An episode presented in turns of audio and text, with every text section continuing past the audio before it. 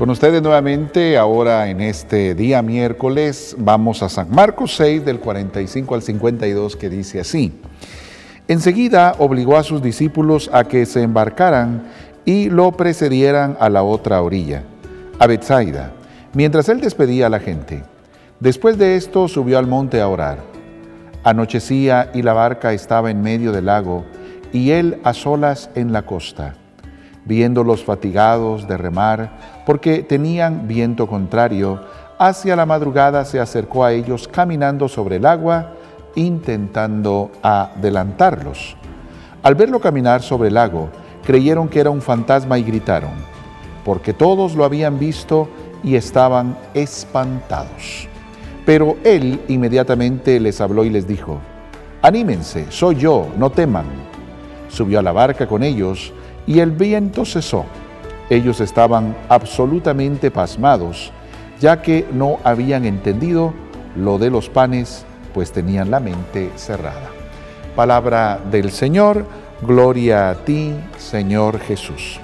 Bueno, Jesús que camina sobre las aguas, primero está en esa actitud que muchas veces surge en la Sagrada Escritura, la actitud de oración Cualquiera podría pensar, bueno, Él ya es Dios, ¿por qué tiene que estar en comunicación con Dios si Él es Dios? Pues es que Él, Jesús, es verdadero Dios y verdadero hombre, pero además es modelo de todo hombre.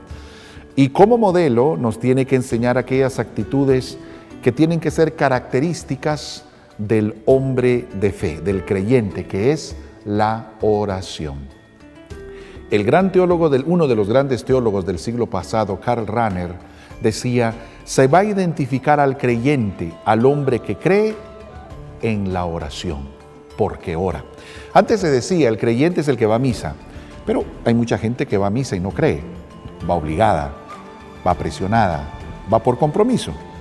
Entonces decía él, no, el verdadero creyente se va a notar porque hace oración. Qué importante nuestra vida de oración. Y en estos primeros días del año es de recordar que una actitud que no podemos perder a lo largo de todo este 2020 es la oración. Pero luego Él camina sobre las aguas, llega hasta ellos. Dice, todos estaban asustados, espantados, dice que gritaban, es un fantasma. Todos lo habían visto. Pero Jesús les dijo, ánimo, soy yo, no teman. Una de las palabras del resucitado es no tengan miedo, no teman, porque uno de los frutos de Cristo resucitado es arrancar el temor y dar la paz, la paz con ustedes. Hoy, precisamente en este camino que estamos apenas iniciando, no solo del año 2020, sino de la década de los 2020, es importante recordar que el Señor viene a arrancar mis miedos y temores y viene a darme paz. Cristo que camina sobre las aguas, que hace obras maravillosas, quiere hacer una obra maravillosa en tu vida, arrancando el miedo y el temor.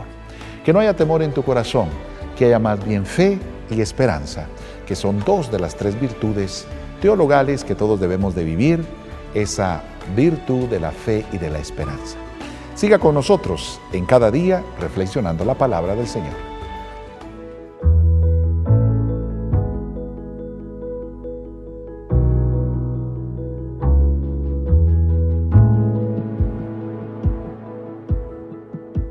Televisión Arquidiocesana. Somos Evangelización Viva.